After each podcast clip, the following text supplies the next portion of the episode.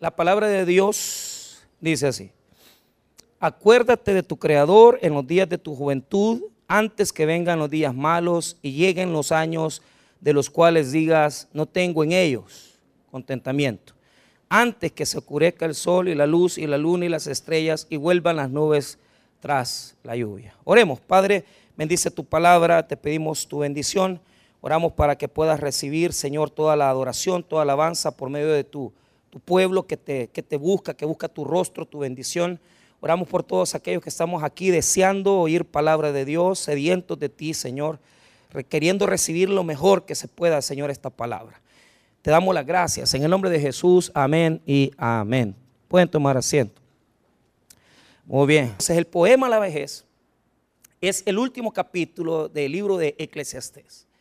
Eclesiastés, eh, la tradición de los judíos y la tradición eh, un poquito eh, ya la modernista ya no, se lo, adjudica, se lo adjudica a Salomón.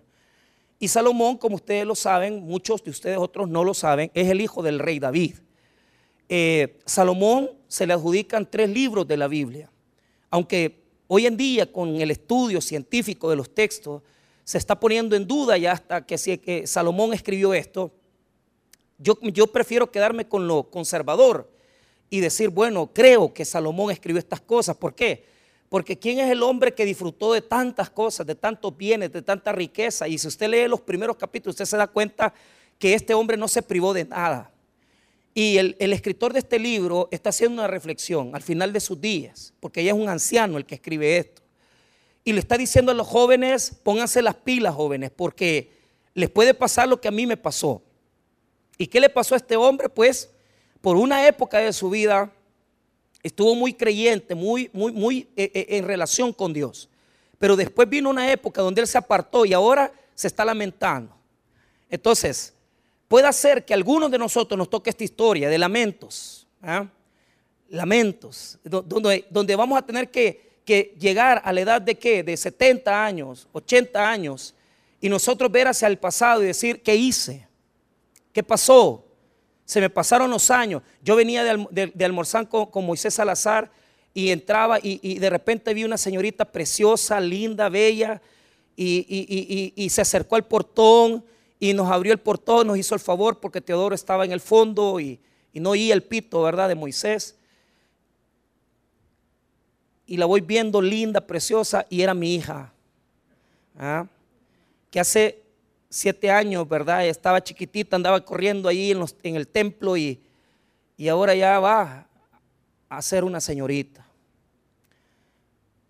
Los tiempos pasan. Yo no quiero que nos pase esto, que veamos hacia atrás y digamos, ¿qué hicimos? por, por, qué no aprovechamos? ¿Por qué no le metimos a las cosas de Dios? ¿Por qué no nos metimos en la ola que Dios quería para nuestra vida? Entonces, este libro toma su nombre porque en hebreo la palabra, el título es Coelet. Y Coelet es, eh, se le adjudica el título del predicador, el, que le predica a, un grupo.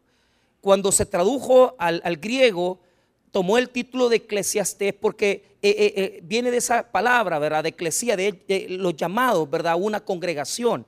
Entonces, cuando se tradujo al griego, tomó esa connotación de eclesiastés, pero realmente Está hablando el predicador que le está hablando a un grupo de gente y le está diciendo, señores, piensen, recapaciten, porque yo les voy a dar este consejo.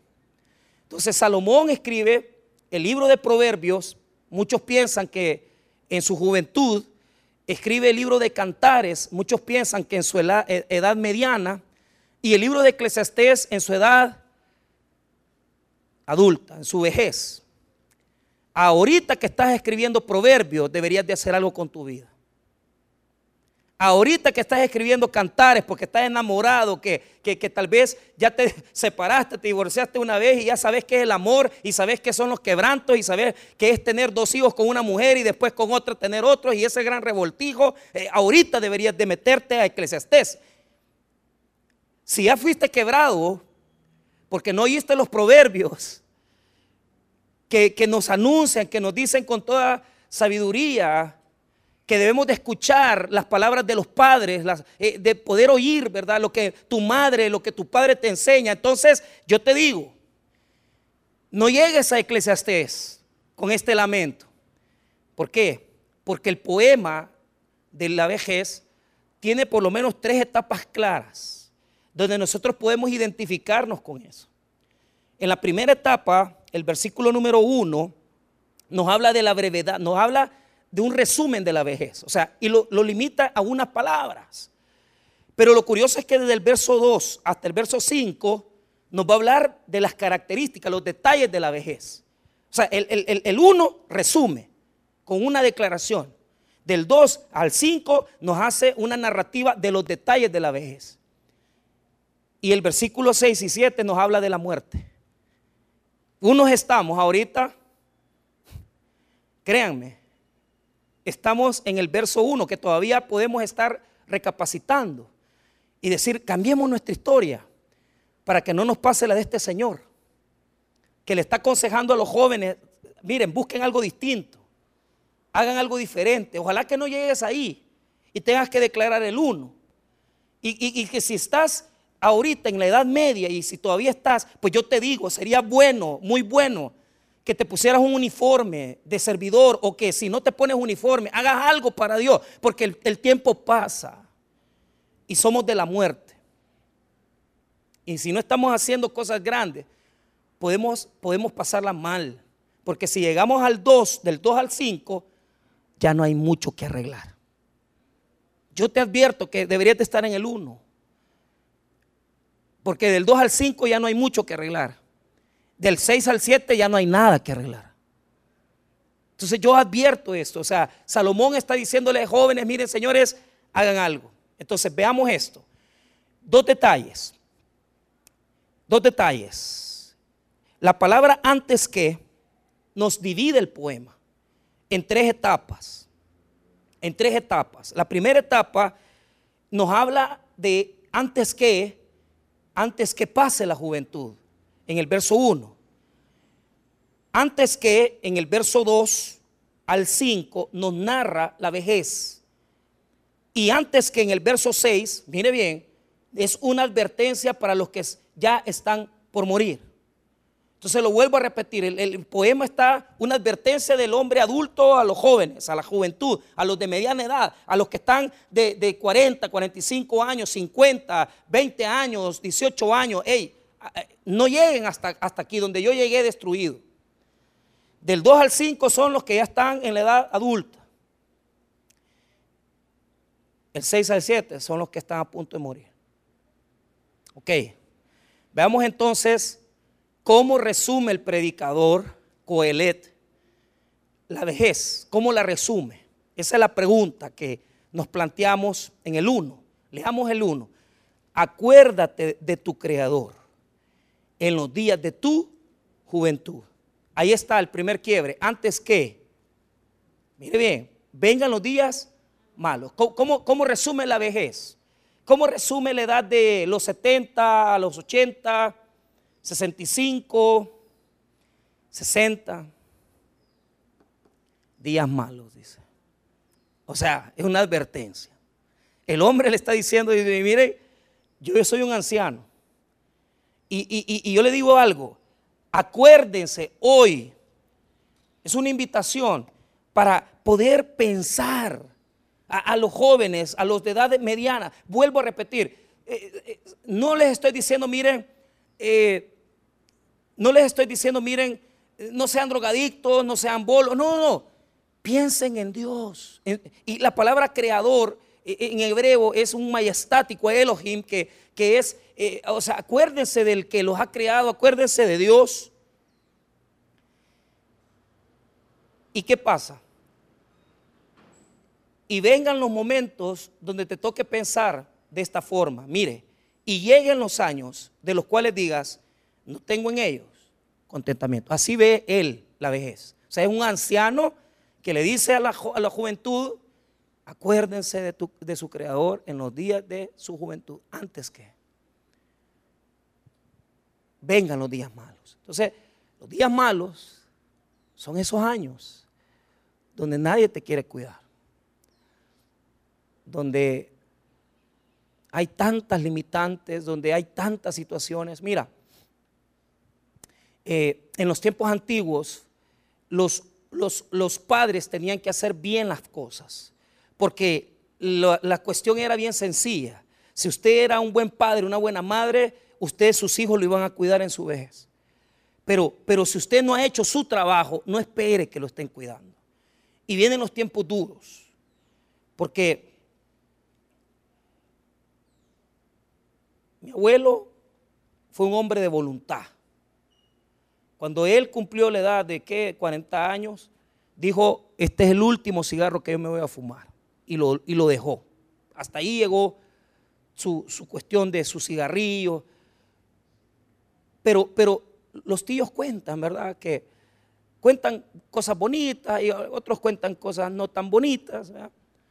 Pero ese, ese, evento de que llegaba a veces tomado y, y que fue la última vez que le trató de pegar a la abuela porque le levantó la mano este, para, para, para, para, agredirla, pero el tío mayor, el mayor le detuvo la mano como que fue una película, hasta ahí ya nunca más la volvió a tocar. Vaya, si hubo un cambio a tal edad, él tenía ya 15 años de ser viudo de mi abuela. O sea, le tocó los últimos 15 años duros.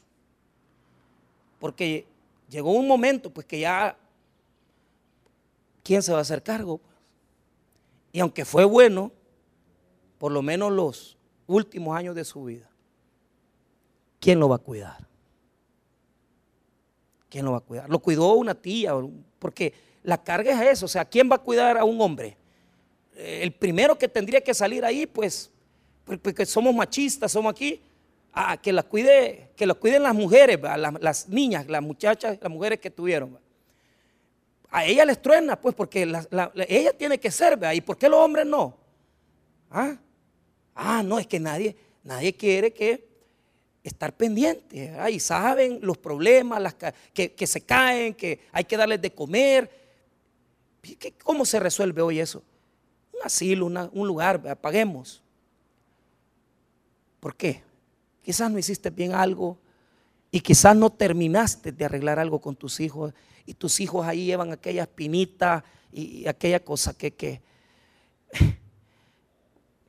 o sea, mi, mi, hermano, yo no sé, aquel tiene quizás un poquito de humo en la cabeza. Le doy gracias, gracias al hombre que me enseñó a manejar este rifle. Imagínate, o sea, por Dios, me voy a andar agradeciéndole a mi abuelo por, por un rifle.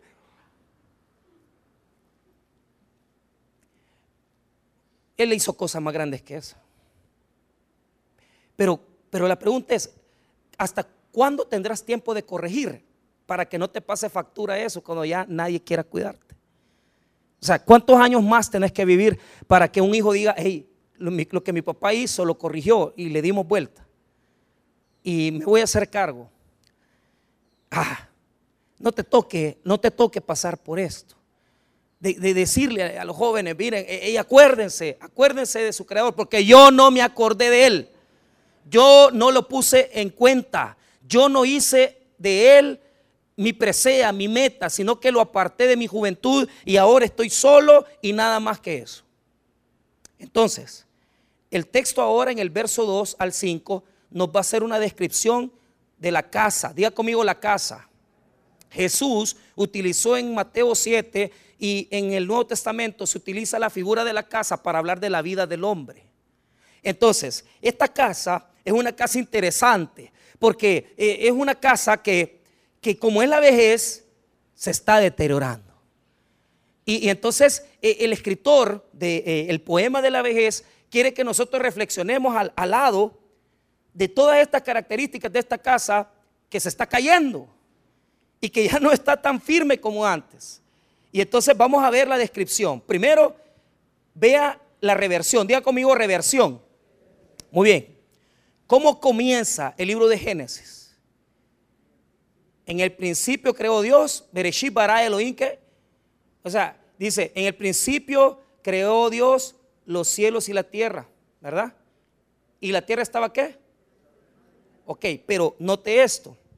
Ahí en el siguiente versículo, mire Génesis 1, 1 y 2, mire lo que dice.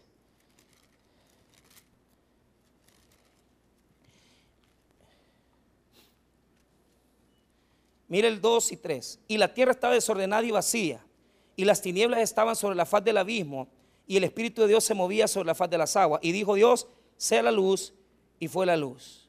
Y dio Dios que la luz era buena, y separó Dios la luz de las tinieblas. Y llamó Dios a la luz día y a las tinieblas noche, y fue la tarde y la mañana de un día. Entonces, note ahora Eclesiastés 12, note el versículo número 2. Aquí es la oscuridad, diga conmigo la oscuridad. ¿Por qué? Es la vejez.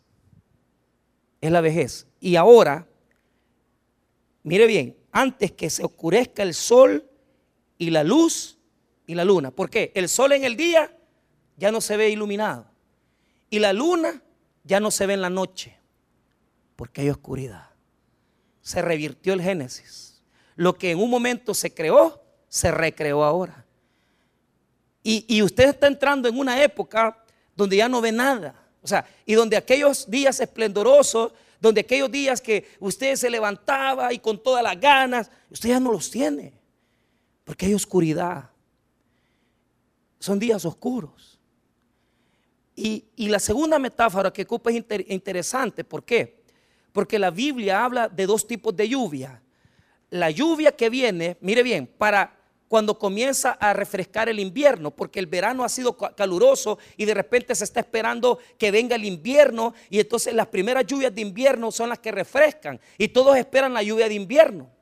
Y la otra lluvia que ellos esperan es la, primera lluvia para cosechar, para poder, cuando han sembrado, necesitan la, la lluvia primera que cae para poder preparar la tierra. Y esas lluvias se esperan.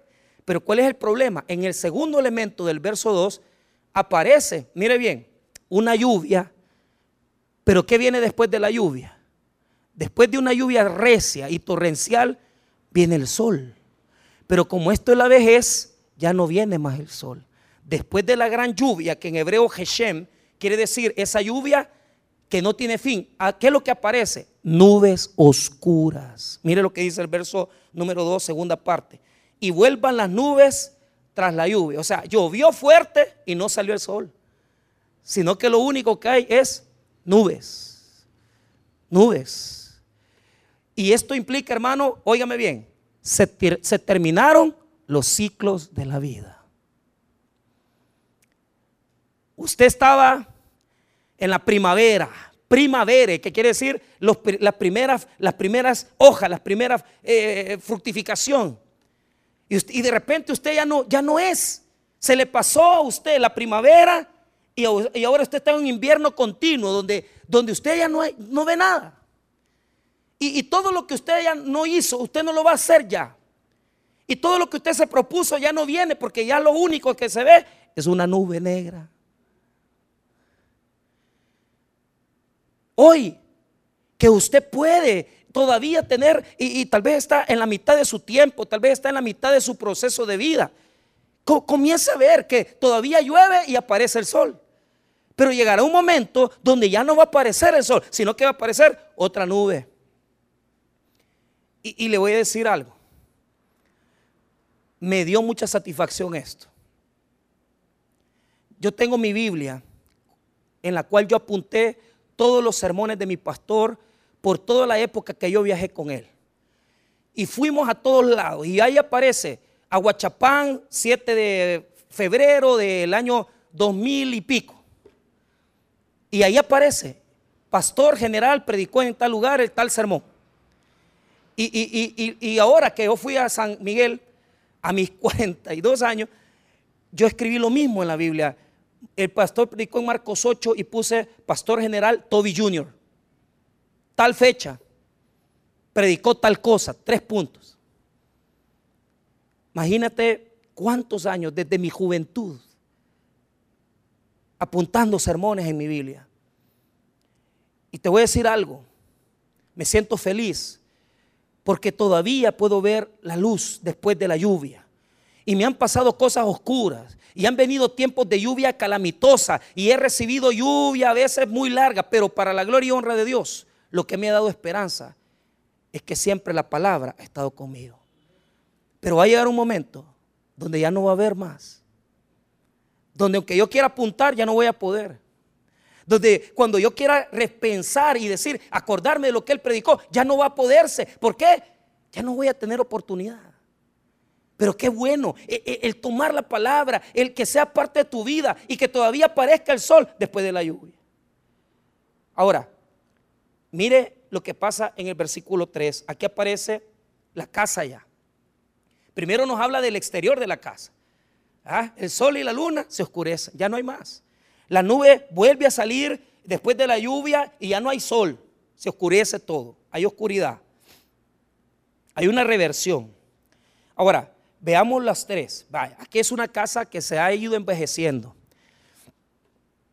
Y, cuando usted ve una casa nueva, recién construida, hay, hay, guardianes, ¿verdad? Afuera que la cuidan y todo. Pero esta es una casa que se está quedando sola. Es una casa que se está quedando vacía. Y solo se me viene, estaba yo muy pequeño, 12 años, 11 años. Mis papás, todos los domingos, mi papá me sacaba chineado, era dormido de la, de la cama, me metía al carro y a mi hermanito igual. Y nos íbamos para, la tierra de mi mamá, ¿verdad? Chalchuapa. A veces aparecíamos en Santa Elena con, con, mi papá, por mi papá y mi mamá de Chalchuapa. Y yo cuando ya despertaba, yo estaba en la casa de mi abuela. De esas casas que usted se imagina, antiguas, de pueblo. Y, yo me acuerdo, ¿verdad? Cuando yo llegaba, porque ella tenía una tienda y, yo veía el mueble y, yo veía eh, cómo estaban ahí el pan dulce y cómo estaban los chicles. Pero qué curioso, ¿verdad? Hace poco llegué nuevamente. Y esa casa donde yo dormí por muchos tiempos está destruida. Y, me, y alcancé a ver el mueble hace años, ¿verdad? En donde ella había puesto todas las cosas de venta. Y, aquello que me parecía a mí que estaba nuevecito ya no estaba nuevecito, sino que estaba todo destruido. Lo sacaron, lo quitaron de allí. Y, fui a dar vuelta a los cuartos donde nos quedamos dormidos y, y, los techos, ¿verdad? Aquella casa vieja ya desmoronada, antigua de, pueblo. Así es el hombre. Si, le echas una inspección, te das a dar cuenta que es lo mismo. porque Primero lo que habla es de la guarda. Mira lo que dice el versículo número 3. Cuando temblarán los guardas de la casa. ¿Quiénes son los guardas de la casa? Los guardianes. ¿A quiénes son? Míreme. Los brazos, ¿ve? A la gente le tiembla cuando va envejeciendo. Y aquellos brazos que levantaban los niños, esos brazos que levantaban, ¿verdad? A mujeres incluso, cargas y las cosas que te echabas a la espalda, al lomo, ya no las levantás, men. Porque si te las levantás, te quebrás. ¿Ah? No hay forma. ¿Cómo vas a levantar eso? ¿Cómo levantaste mujeres, va? ¿Cómo las abrazabas? ¿Y hoy cómo, pues? Si las guardas las tenés temblorosas. Y el pulso que tenías. Y ya no se puede. Un cirujano, un médico de 60 años ya no puede hacer grandes cirugías. Porque el pulso ya no es lo mismo. ¿Qué va a pasar cuando la guarda? ¿Y por qué la guarda? La guarda son los que, con las que te defendía. ¿Cuántas veces peleaste? ¿Cuántas veces le, metiste un moretazo a alguien? ¿Y hoy qué? Si hoy te golpeas solito, te pegas en la frente. Ya no tienes fuerzas en los brazos. No tienes fuerzas en los brazos. ¿Y ahora quién te defiende, men? ¿Quién te defiende? ¿Ah? quién te va a defender? ¿Sabes qué pasa en esos albergues, en esos lugares de asilo? Les pegan, los maltratan. ¿Y cómo te defendes? Pero cuando eras joven, le pegabas a tu mujer, la tirabas y qué, y te dabas el, taco de echar gente en tu casa. Hoy qué, pues ya no vale nada. Y hacen con vos lo que quieren. Lo guardas. Veamos la siguiente descripción. Mire lo que dice y se encorvarán los hombres fuertes. ¿Quiénes son los hombres fuertes? Las piernas, Se encorvan. A veces eh, se desfiguran, ya no, hay fuerza en las piernas. Y, lo primero que la gente, que me duele las rodillas y que ya no me puedo levantar y las gradas ya no las aguanto. Y pues ya, ya los hombres fuertes te dejaron. Y antes, ¿cómo hacías? Corrías, trotabas y caminabas y vos no sentías nada. Y ahora te duelen las piernas. Ya no, ya no hay igual.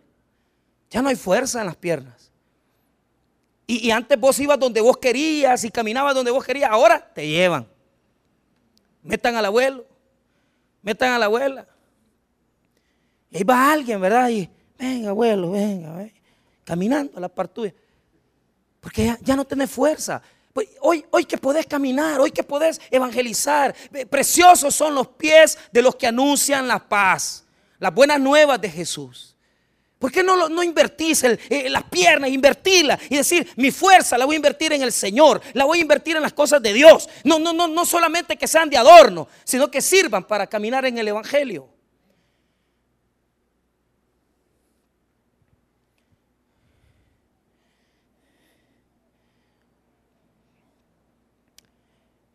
Y cesarán las muelas porque han disminuido. Eso está más que claro. Entonces es la única metáfora, es la única eh, materialización porque aunque él está describiendo una casa, pero es lo único que dice las muelas. O sea, quiere ser claro decir que los dientes ya no hay. ¿Ah? Hoy se pueden poner implantes, se gastan 700 dólares, 800 dólares, usted deja una muela bien bonita en una muela. Si usted quiere ponerse todo toda la placa, va a gastar por lo menos 15 mil pesos. Y usted va a tener 78 años, 80, pero usted va a andar con los dientes bien blancos. Pero nítido, pues, con pisto. Pero ya no hay, ya no hay muelas. Ya no se siente el gusto. Y ahora vea, mira lo que dice el 3. Y se oscurecerán los que miran por las ventanas. ¿Quiénes son los que miran por las ventanas? Los ojos ya no ves. Y, te, y, entonces, pero está hablando de, eso, o sea, que te pongas a pensar cuántas veces, y, fíjate que mis niñas eh, se ponían en las ventanas, yo me acuerdo en la casa de Usulután, las ventanas son, son, son francesas, entonces eh, la, niña se ponía a ver así, no alcanzaba, entonces, pero qué alegría da cuando hay un niño viendo para afuera, pero en esta casa vieja ya no hay niños viendo hacia afuera sola. Vos hacerte de caso que los niños son los ojos. Ya no hay nadie, ya, no, hay, no, hay, alegría. Ya no es como, cuando corren los niños en la casa y los nietos. Ya no hay, ya no hay nadie. Ya no se ve hacia afuera.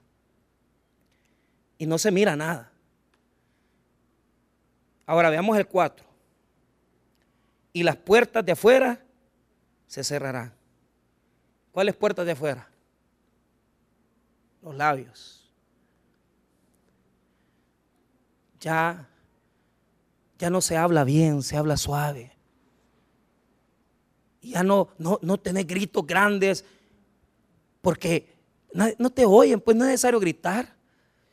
Entonces los labios se envejecen, la voz se envejece. Pero, pero mire cómo las puertas de afuera se cerraron. Que las puertas eran de madera ¿ah? y, las puertas están viejas, están cerradas. Y usted les pega y, usted quiere entrar, pero están viejas y son de madera.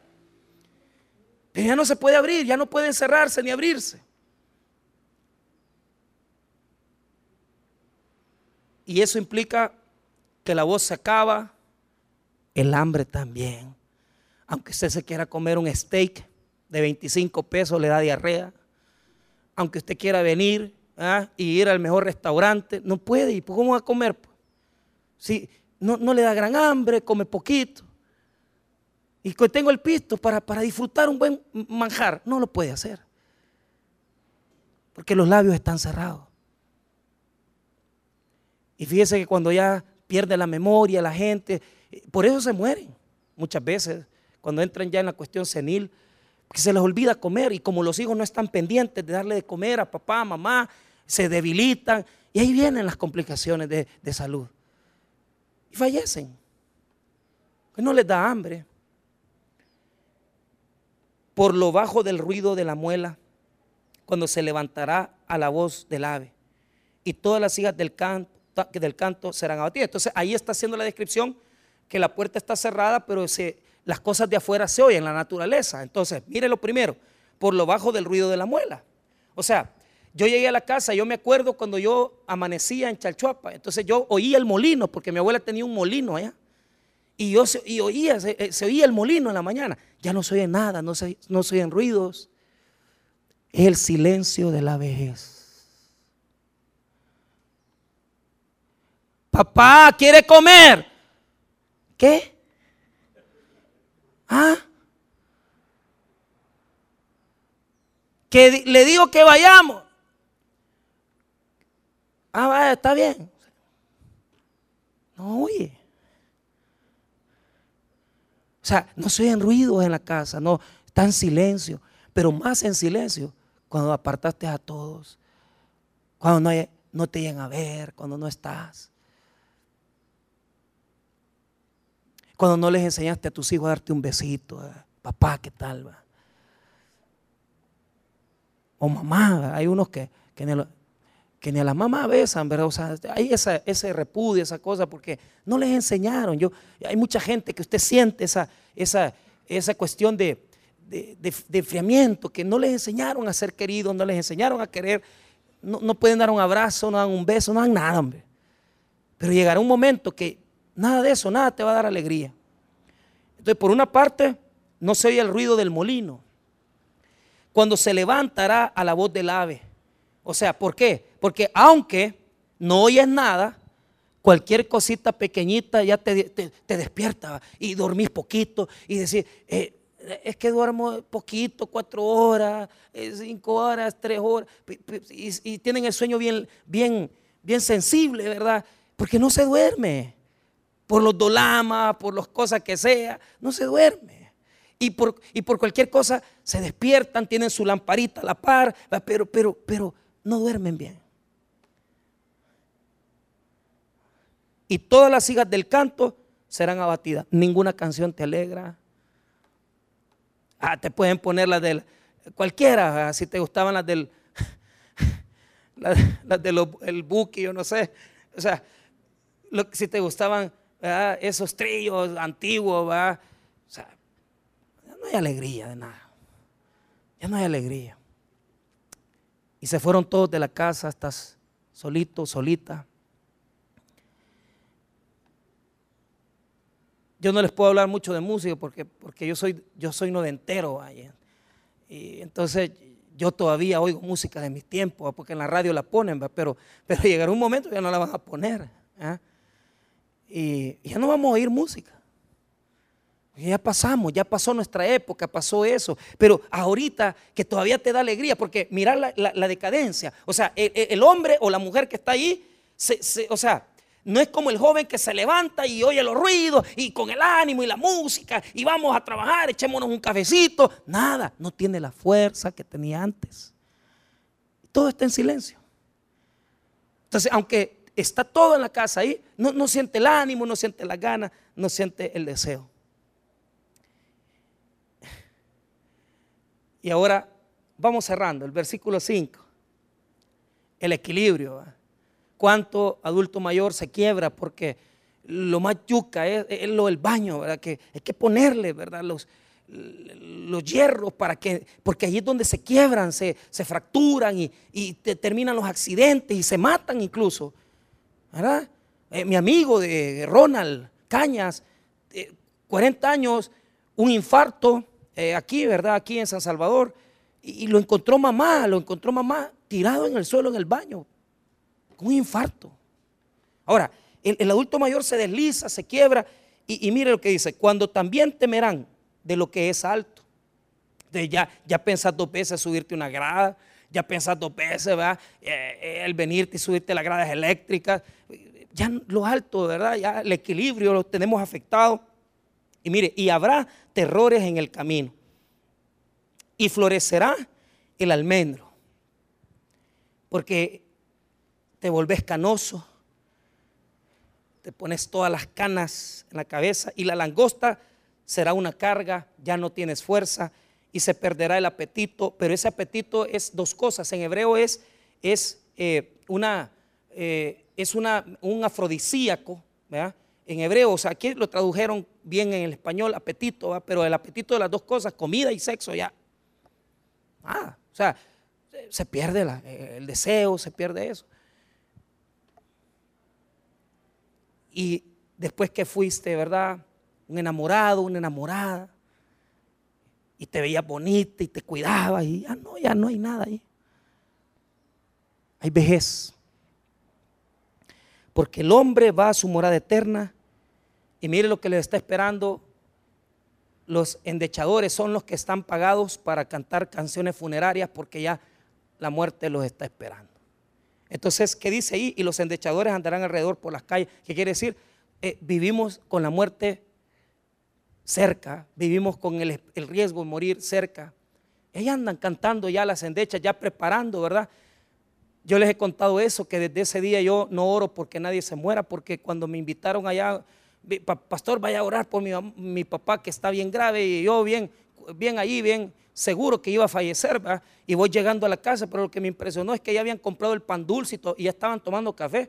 El Señor ni había muerto, pero como les dijeron que eh, lo llevaron a la casa que muriera, y tomando café, lo que estaba, qué raro, dije yo, estoy, está vivo Señor, sí está vivo.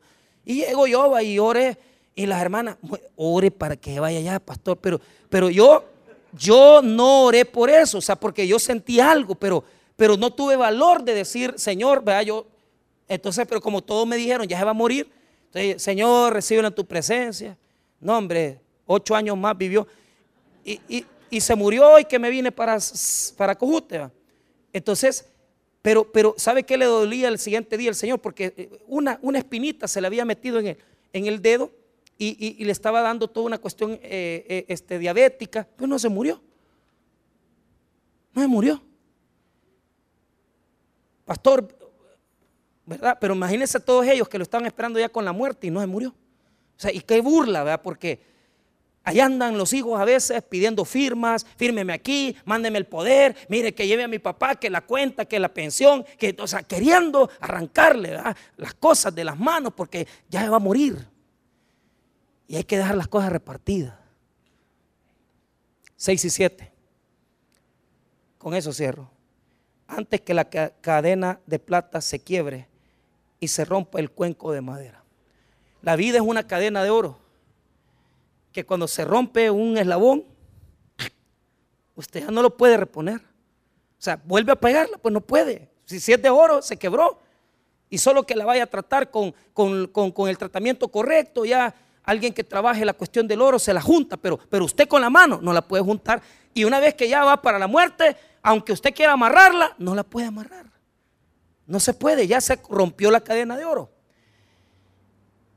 Y mire qué bonita esta ilustración. Y el cántaro se quiebre junto a la fuente y la rueda sea rota sobre el pozo. ¿Por qué?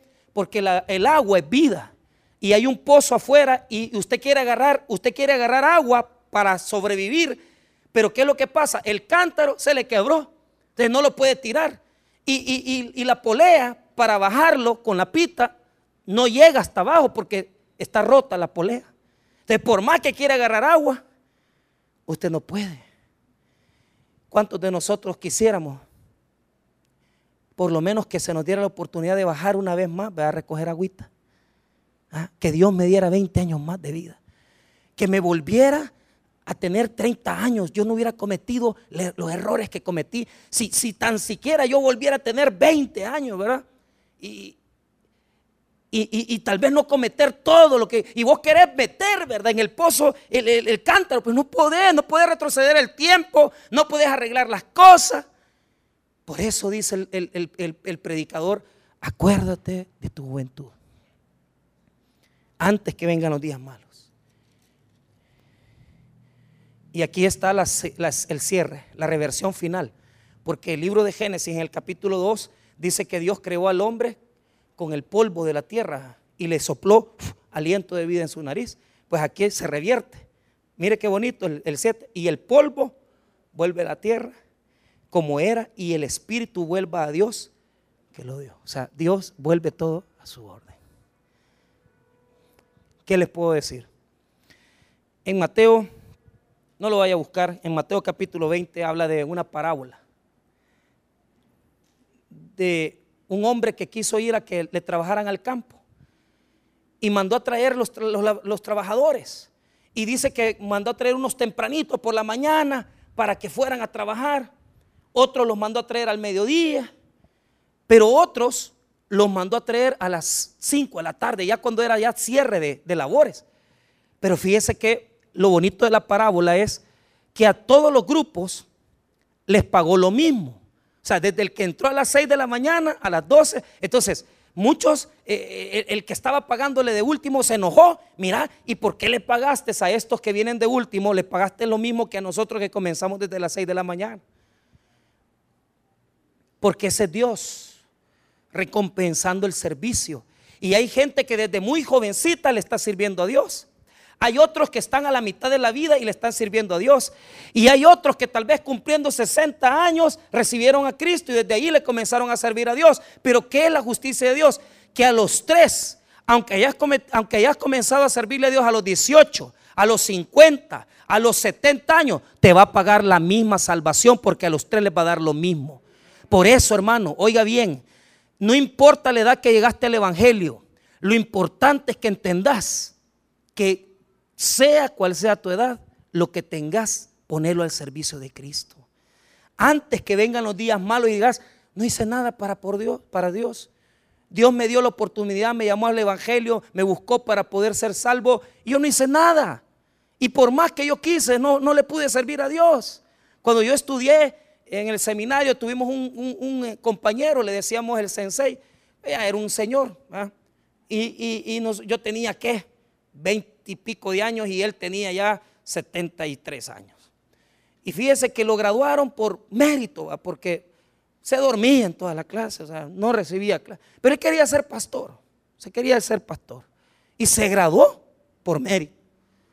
Un año después murió. O sea, si bien es cierto, a todos nos llaman en diferentes etapas de nuestra vida, pero ya no es lo mismo, porque ya con 70 años no le puede servir igual con, 50 años no le puede servir igual. Pero yo te digo a esto, ahorita que tenés tus oídos, úsalos para oír el Evangelio. Ahorita que tenés tu boca y, todo el deseo, habla del Evangelio. Ahora que tenés las piernas y tenés los brazos fuertes, comenzá a buscar las cosas de Dios, a jalar personas que vengan a los pies de Cristo, a traerlas a los pies de Cristo. Ahorita que tus ojos sirven y podés leer la Biblia, leerla hoy, porque después ya no la vas a poder leer. Hoy que tenés la oportunidad, que tu casa está llena, porque están tus hijos, porque están ahí tus nietos, hablarles del Evangelio, porque un día vas a estar solo y ya nadie va a querer estar contigo. Pero te voy a decir esto, si hiciste una buena labor en tu juventud, si hiciste una buena labor con tus hijos y los cuidaste y lo amaste, no te vas a arrepentir de nada. Porque el que siguió a Jesús desde su juventud,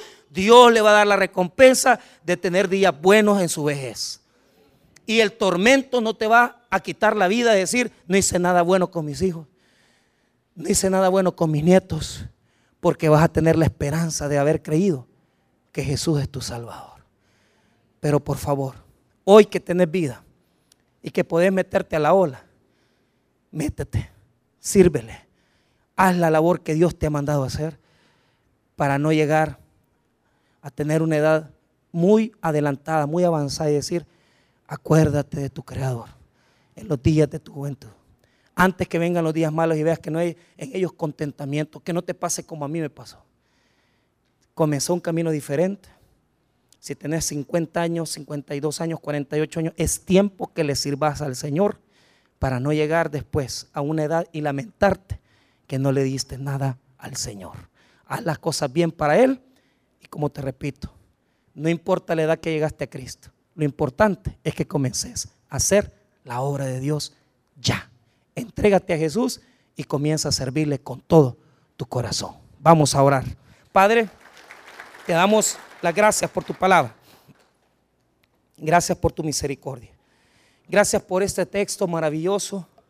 Esta casa que un día estuvo llena de niños, llena de personas, está vacía. Las puertas ya no abren, los pajarillos ya no se escuchan, el molino ya no se oye, el pozo de la casa ya no funciona. Que no llegue eso a nuestra vida. Hoy que tenemos vida, sirvámosle al Señor. Si en esta tarde hay alguna persona que le quiera servir a Cristo y que quiera entregarle su vida a Jesús, yo te invito a que puedas ponerte de pie.